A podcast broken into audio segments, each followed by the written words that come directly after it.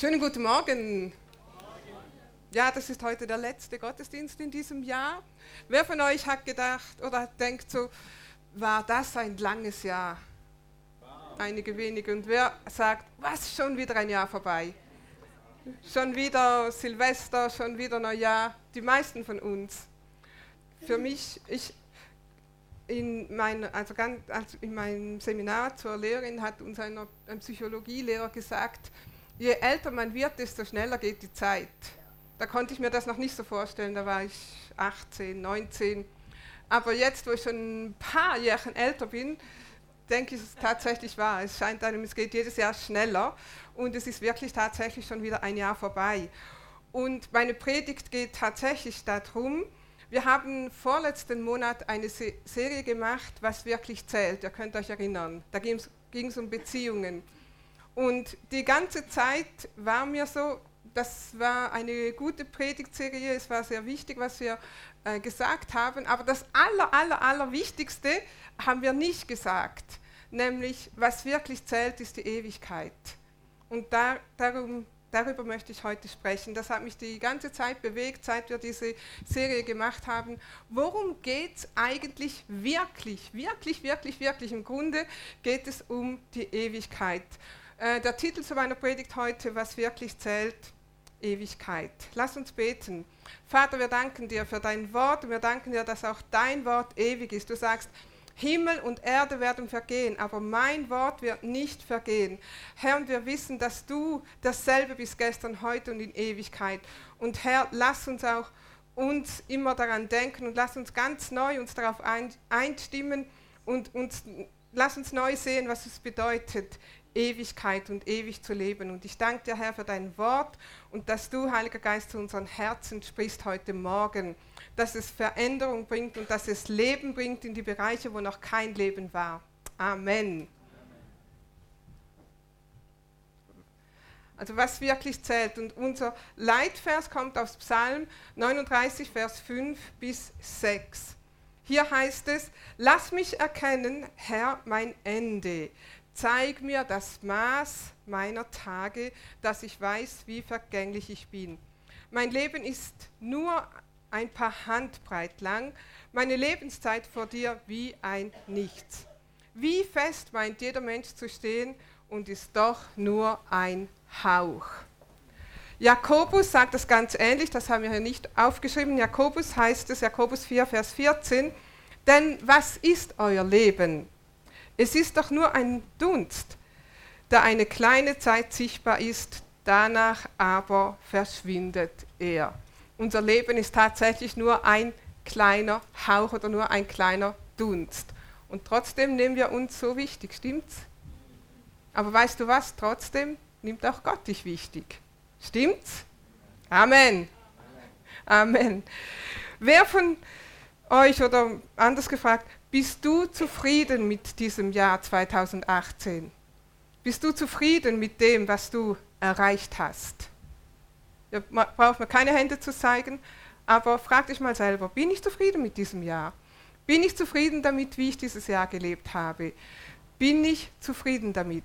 Und jetzt lass uns diese Frage mal weiterstellen. Ist Gott zufrieden mit dem Jahr, wie du es gelebt hast? Gott, bist du zufrieden mit diesem Jahr, wie ich dieses Jahr gelebt habe? Wenn du in die Ewigkeit sehen könntest, was würdest du sehen? Hast du ewige Schätze angelegt? Und sind wir uns bewusst, dass wir nur ein Leben haben, das wir für Gott oder für die Welt leben können? Wofür haben wir dieses Jahr gelebt? Hast du für Gott gelebt? Hast du für die Welt gelebt? Oder hast du so die Waage gehalten und gesagt, okay, so und so viel Gott und so und so viel. Die Waagschale von Gott ist noch ein bisschen schwerer. Halleluja, ich habe es erreicht. Ist das unser Ziel? Unser Leben auf Erden ist begrenzt, aber es zählt für die Ewigkeit. Es ist absolut nicht egal, wie wir leben. Denn die Bibel sagt, unser Leben ist wie ein Nichts wie ein Handbreit. Und wir können uns das auch so vorstellen, unser Leben ist wie ein Punkt. Seht ihr diesen Punkt da? Ihr seht eine große Acht, stimmt?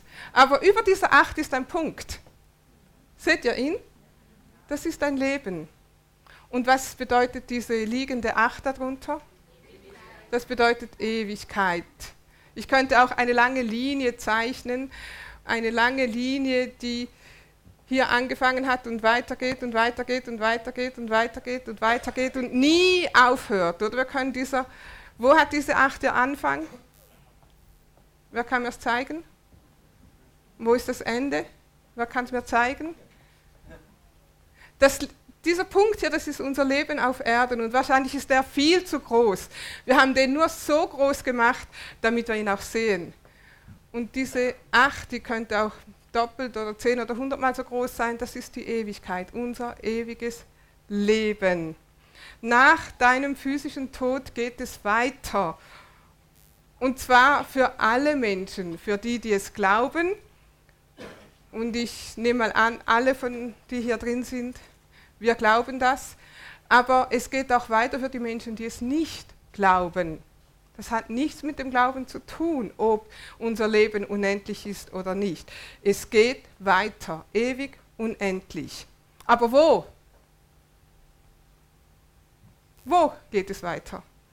Und wie? Wie geht es weiter? Möchtest du das gerne wissen?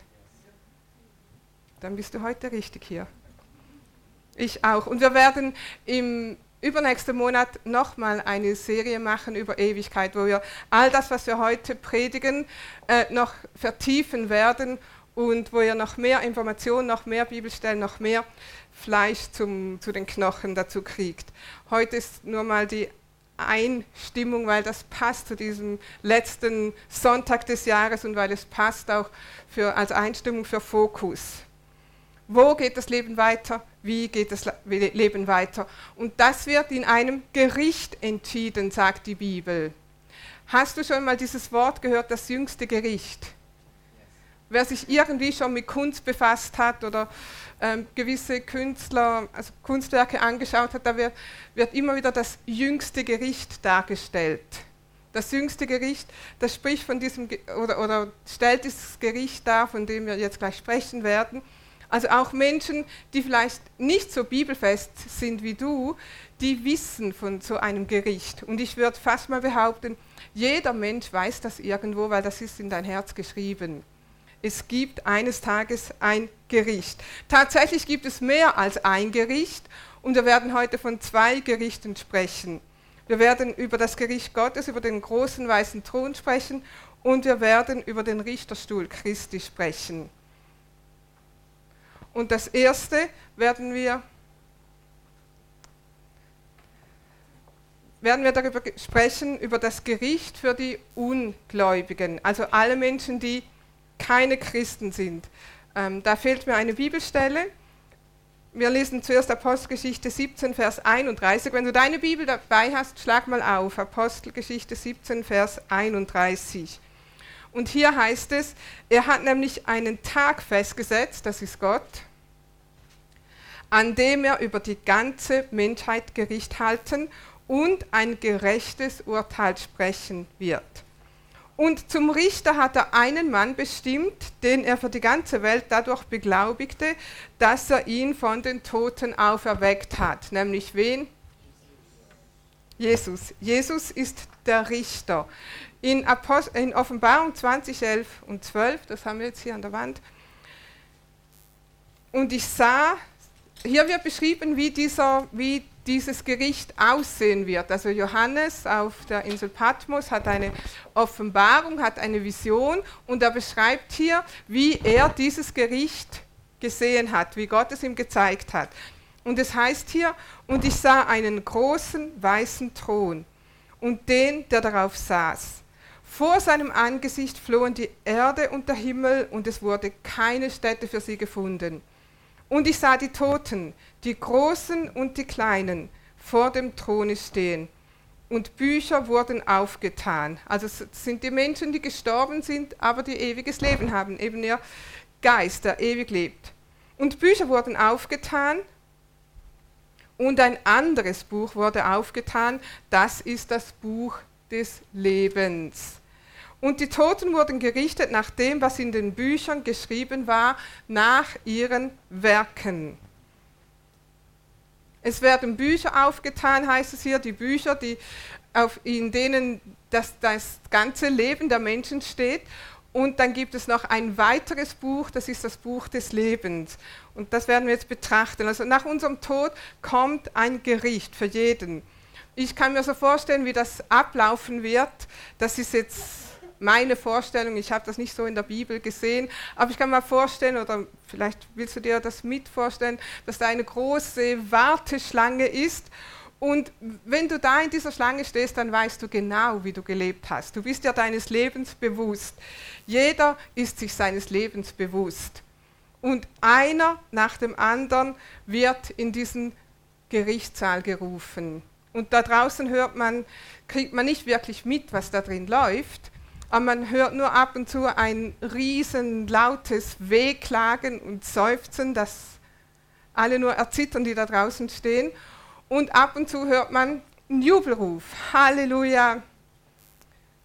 Preis sei dem Herrn und ein rieser Jubel. Und du stehst da und wartest einfach, bis du drankommst und fühlst mit, was da drin so abgeht.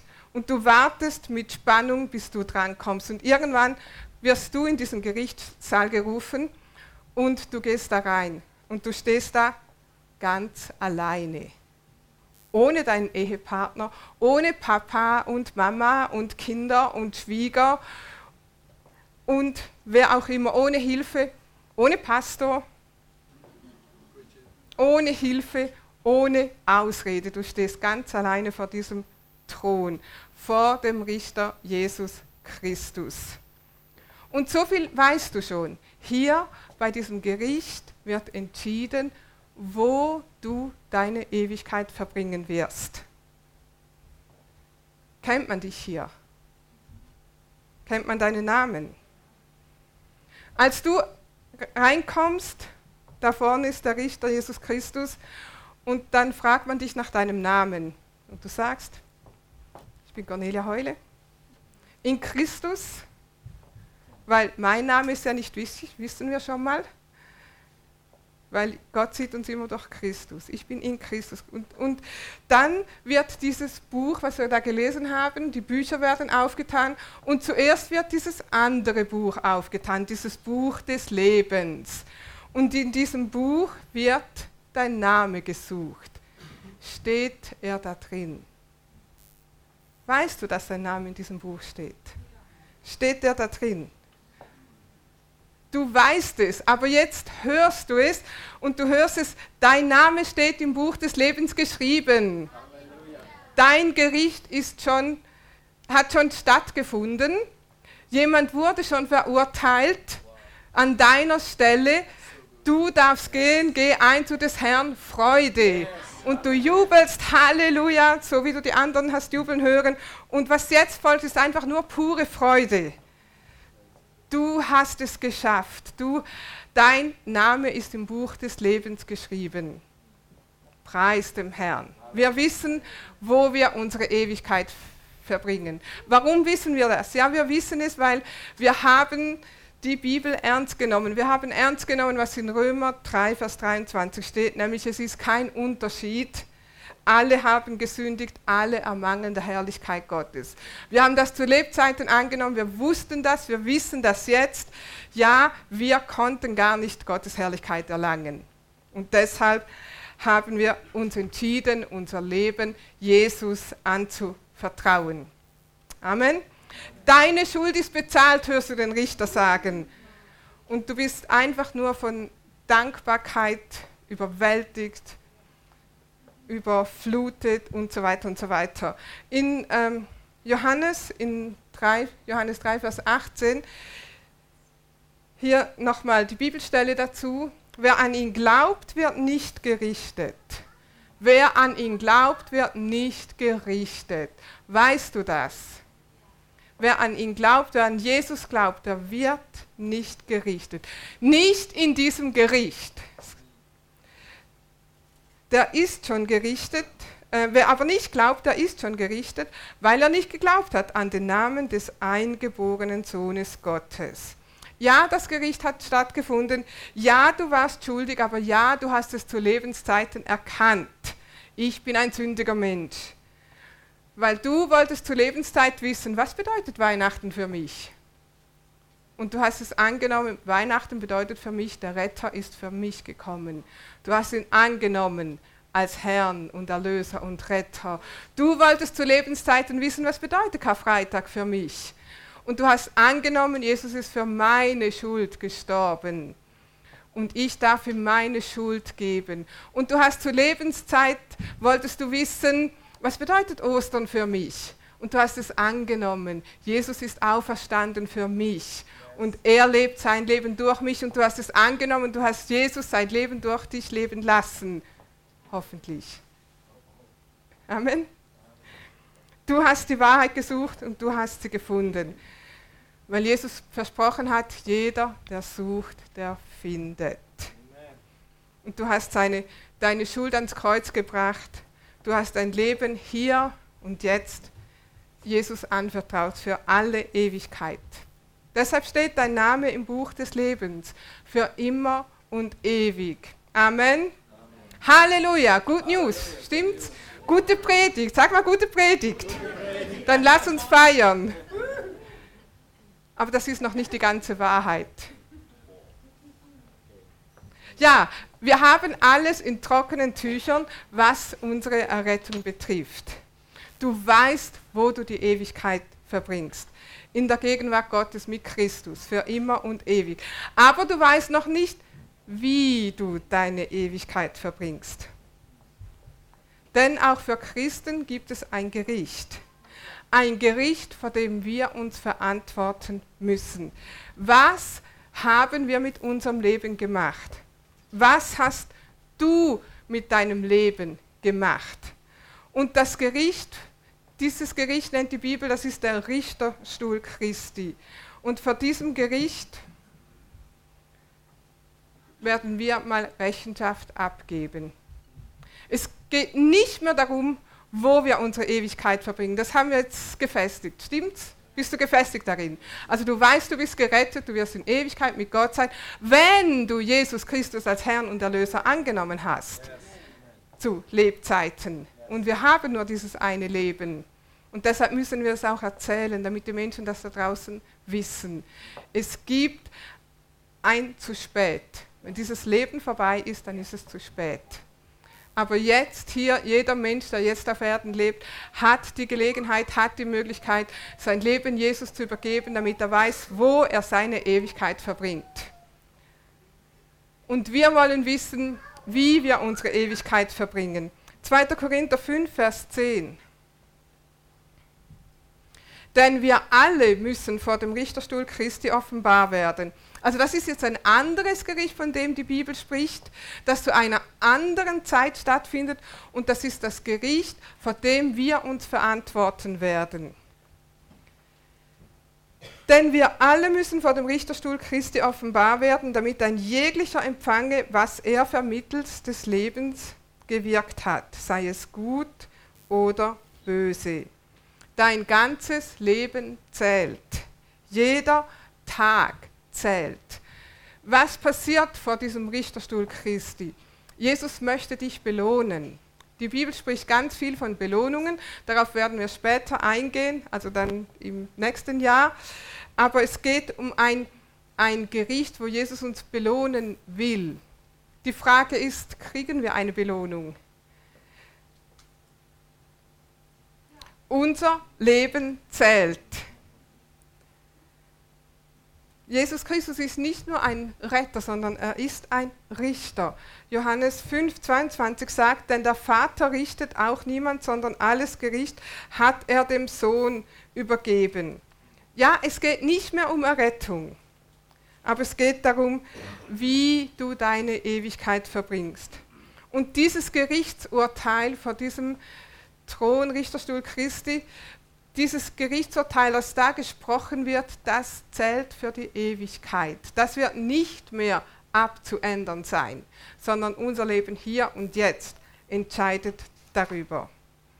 Mit deinem kurzen Leben, das du hier lebst, diesem Punkt, Stell dir mal vor, dieses kurze Leben bestimmt, welche Belohnung du mal kriegst oder welche Position du haben wirst in der Ewigkeit.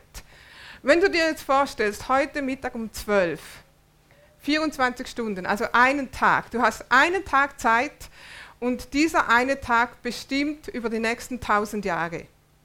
Also wie du jetzt von 12 Uhr mittags heute bis 12 Uhr mittags morgen lebst. Das bestimmt, wie du die nächsten 1000 Jahre verbringst. Was würdest du tun? Was würdest du nicht tun? Was würdest du denken? Was würdest du sagen? Oder lieber nicht sagen? Oder lieber nicht denken? Wie würden wir diese 24 Stunden leben? Dieser eine Tag, der für die nächsten 1000 Jahre entscheidet. Wie würden wir diesen Tag verbringen? Gott ist auch ein Richter unserer, unserer Gedanken und unserer Worte. Es ist auch nicht egal, was wir denken, es ist nicht egal, was wir sagen. Was würden wir tun? Würden wir Jesus aufs Wort gehorchen? Würdest du Menschen anders behandeln? Versuch's mal 24 Stunden lang. Würdest du die Menschen, die verloren sind, fürs Reich Gottes gewinnen? Wie sieht dieses Gericht aus? 1. Korinther 3, Vers 11 bis 16. Das Fundament ist schon gelegt. Es ist Jesus Christus. Niemand kann ein anderes legen. Wir bauen auf das Fundament Jesus Christus. Wir haben ihn als Herrn und Erlöser angenommen. Vers 12. Ob aber jemand auf dieses Fundament Gold, Silber oder wertvolle Steine verbaut oder nur Holz, Heu und Stroh, das wird der Tag des Gerichts durchs Feuer offenbar machen. Das Werk jedes Einzelnen wird im Feuer auf seine Qualität geprüft. Hält das, was er auf das Fundament gebaut hat, stand, wird er belohnt. Jesus möchte dich belohnen. Wenn es verbrennt, wird er den Schaden zu tragen haben. Er selbst wird zwar gerettet, aber so wie jemand, den man aus dem Feuer reißt. Ist dein Leben in Christus feuerfest? Oder wirst du knapp dem Feuer entrissen? Oder wirst du mal vor einem großen Aschenhaufen stehen? Es ist nicht egal, wie wir leben. Es ist nicht egal, was wir tun. Es ist nicht egal, was wir denken. Es ist nicht egal, was wir sagen. Unser Leben wird durch das Feuer geprüft. Ich will mal an diesem Tag keine Überraschungen erleben. Und du? Wer bestimmt, ob deine Werke bestehen oder nicht?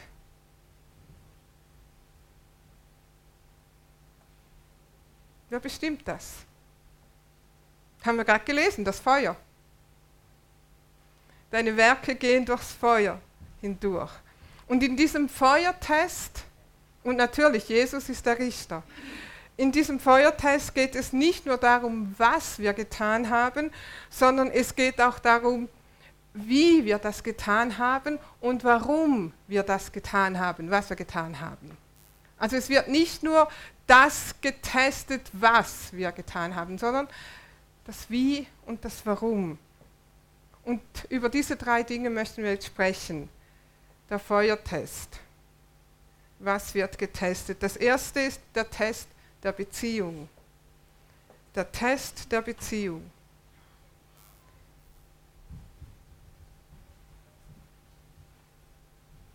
Lass uns mal Johannes 15 aufschlagen. Wir lesen Johannes 15, Vers 5, 8 bis 10. Johannes 15, 5 und 8 bis 10. Ich bin der Weinstock, ihr seid die Reben. Wer in mir bleibt und ich in ihm, der bringt viel Frucht. Denn getrennt von mir könnt ihr nichts tun. Vers 8, dadurch wird mein Vater verherrlicht, dass ihr viel Frucht bringet und meine Jünger werdet. Gleich wie mich der Vater liebt, so liebe ich euch. Bleibt in meiner Liebe.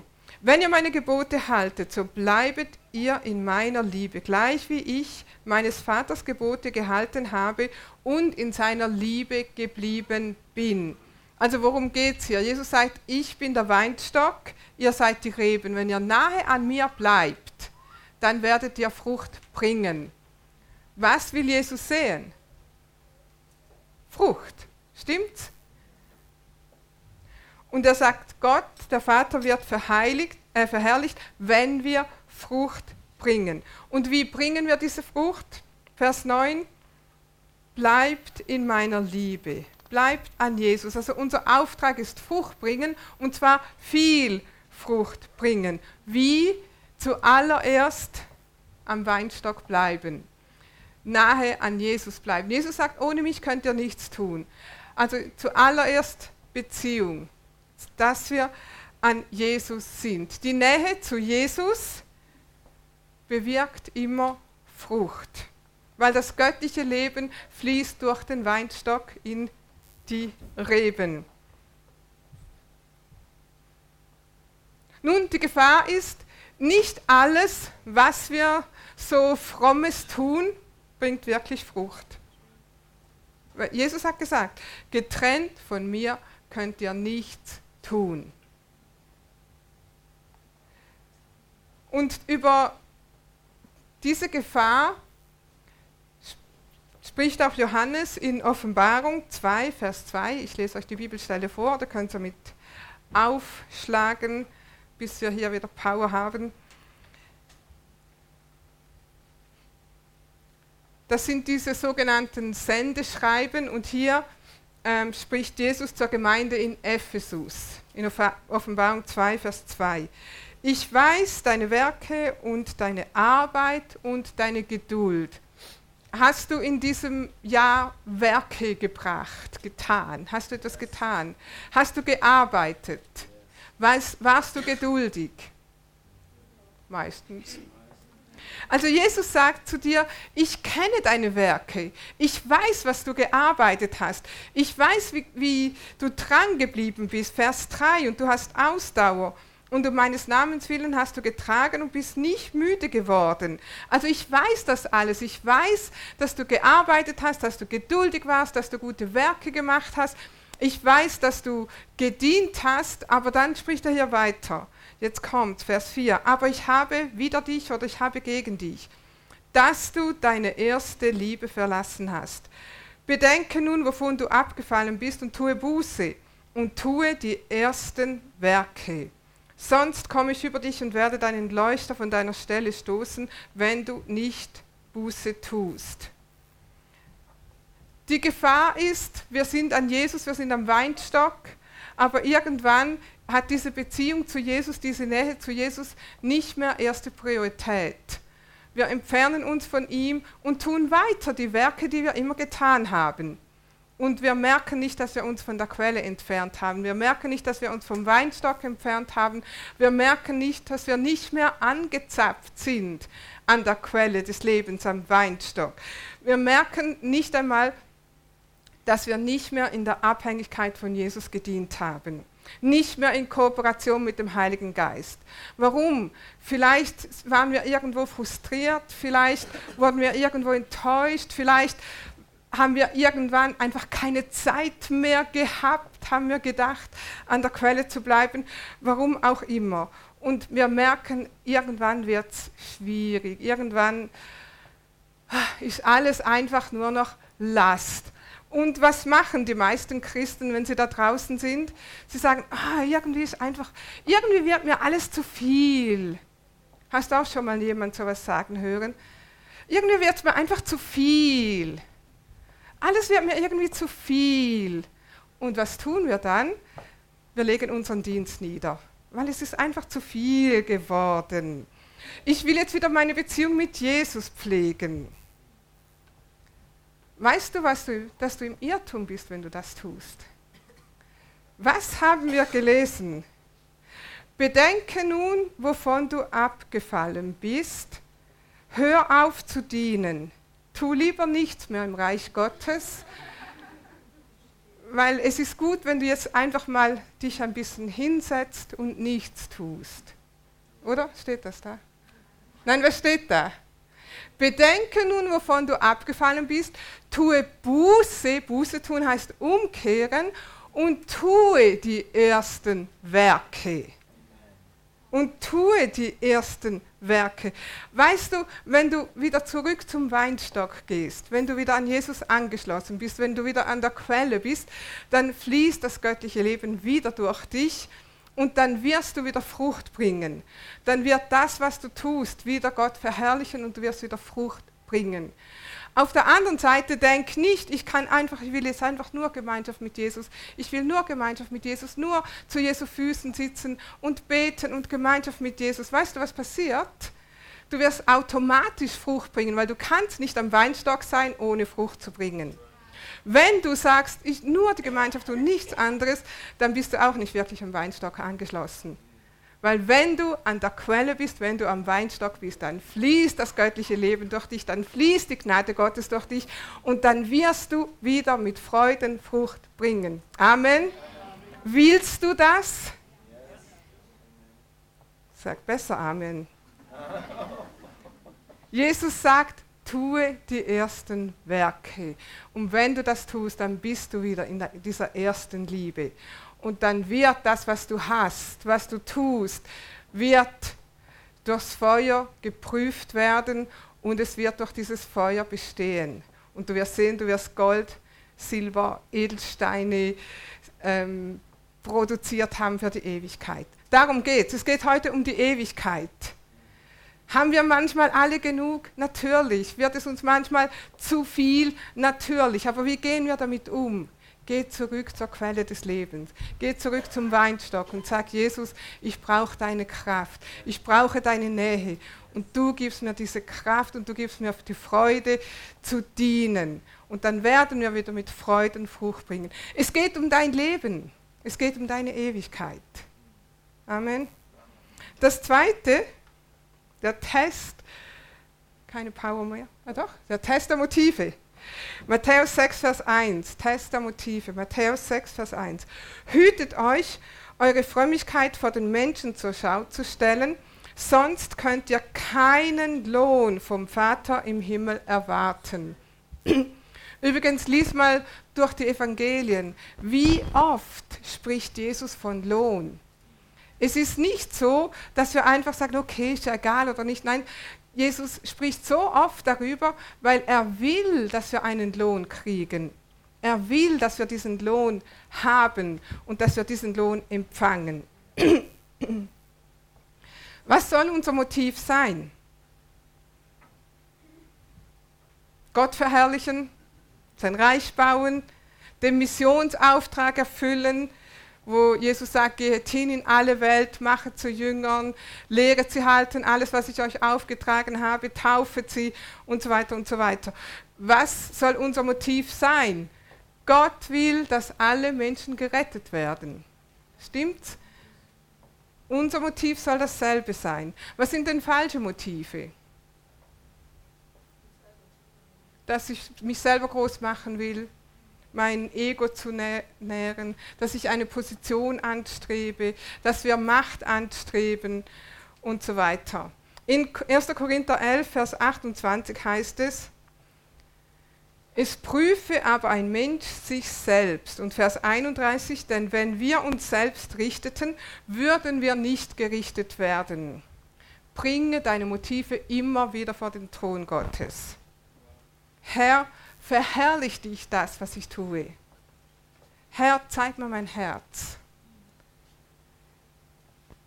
Herr, wenn niemand meine Arbeit anerkennt, wenn niemand sieht, wie hart ich arbeite, wenn niemand mich lobt, werde ich dann immer noch mit Freuden dienen und mit einer aufrichtigen Haltung. Hör dir mal zu, wie du über deinen Dienst sprichst. Würde Jesus gefallen, was du sagst? Verherrlicht ihn. Vielleicht nicht das, was du zu anderen Menschen sagst, vielleicht das, was du im stillen Kämmerchen sprichst oder nur zu Hause zu deinem Ehepartner. Würde Jesus gefallen, was du sagst? Halleluja, heute ist wieder Sonntag. Heute bin ich wieder im Kinderdienst eingeteilt. Ich freue mich darauf, den Kindern zu dienen. Ich freue mich darauf, ihnen das Wort Gottes weiterzugeben. Ich freue mich darauf zu sehen, wie diese Kinder das Wort Gottes annehmen. Ah, ich freue mich darauf, Leute zu begrüßen. Ich freue mich darauf zu dienen. Ich freue mich darauf, hier sauber zu machen. Halleluja. Ich freue mich darauf, die Gemeinde schön zu machen. Danke, Herr, dass du mir die Ranger-Kinder anvertraut hast. So ein Vorrecht, diesen Menschen dienen zu können. Herr, danke, dass ich die Menschen mit Kaffee ver ver verwöhnen kann. Wenn Jesus das hören würde, was denkst du, was in ihm vorgeht? Dann geht sein Herz auf, dann freut er sich. Was ist unser Motiv? Und du kannst am besten deine Motive prüfen mit dem Heiligen Geist. Es geht nicht darum, dass wir Motive anderer Menschen prüfen, sondern auch hier vom Richterstuhl Christi werden wir mal alleine stehen. Und deine Werke werden geprüft. Das dritte noch ganz kurz, der Test der Liebe. Der Test der Liebe. 1. Korinther 13, Vers 3. Wir kennen alle diese Verse in 1. Korinther 13. Hier heißt es, und wenn ich alle meine Habe austeile und meinen Leib hergebe, damit ich verbrannt werde, habe, habe aber keine Liebe, so nützt es mir nichts. Habe aber keine Liebe, so nützt es mir nichts. Kein Lohn. Keine Liebe, kein Lohn. Egal was du tust, keine Liebe, kein Lohn. Nützt es mir nichts. Wie kann ich Liebe testen? Wie weiß ich, ob das, was ich tue, in Liebe geschieht? Manchmal fühle ich keine Liebe im Kinderdienst. Stimmt's? Alle, die mit Kindern arbeiten? Manchmal fühle ich keine Liebe zu den Leuten, die da reinkommen. Du musst es nicht fühlen. Liebe ist ein Tun, ein Act. Gib Liebe weiter. Wenn du dich in andere Menschen investierst, wenn du etwas tust, was das Leben anderer Menschen besser macht, dann hast du in Liebe gehandelt. Wenn du dich in Menschen investierst, wenn du dich in sie, wenn du reinpflanzt, was Gott dir gegeben hat, dann ist das in Liebe. Wenn du das, was du tust, dazu dient, Menschen näher zu Jesus zu bringen, dann hast du das in Liebe getan. Wenn andere Menschen durch dich die Liebe des Vaters kennenlernen, dann hast du in Liebe gehandelt. Und diese Liebe des Vaters, die können die Menschen nur durch dich und durch mich erleben. Wer soll sie ihnen sonst weitergeben? Wir können das. Der Test der Liebe ist auch deine Haltung. Was immer du tust, achte darauf, wie du es tust. Deine Haltung bestimmt die Qualität deines Dienstes. Deshalb arbeite nicht vergeblich, indem deine Haltung nicht zu dem passt, was du tust. Amen. Das war nur ein kleiner Überblick. Wie gesagt, wir werden im nächsten Jahr mehr darüber sprechen. Aber was mir einfach im Herz war, was wir mir wichtig war, was wirklich zählt, ist die Ewigkeit. Und wenn wir jetzt auf dieses neue Jahr äh, Ausschau halten, wie wollen wir dieses, dieses Jahr verleben? Was wir im Leben tun, das zählt für die Ewigkeit. Und es gibt eine Belohnung. Gott hat eine Belohnung für dich bereitet. Sei bereit, diese abzuholen.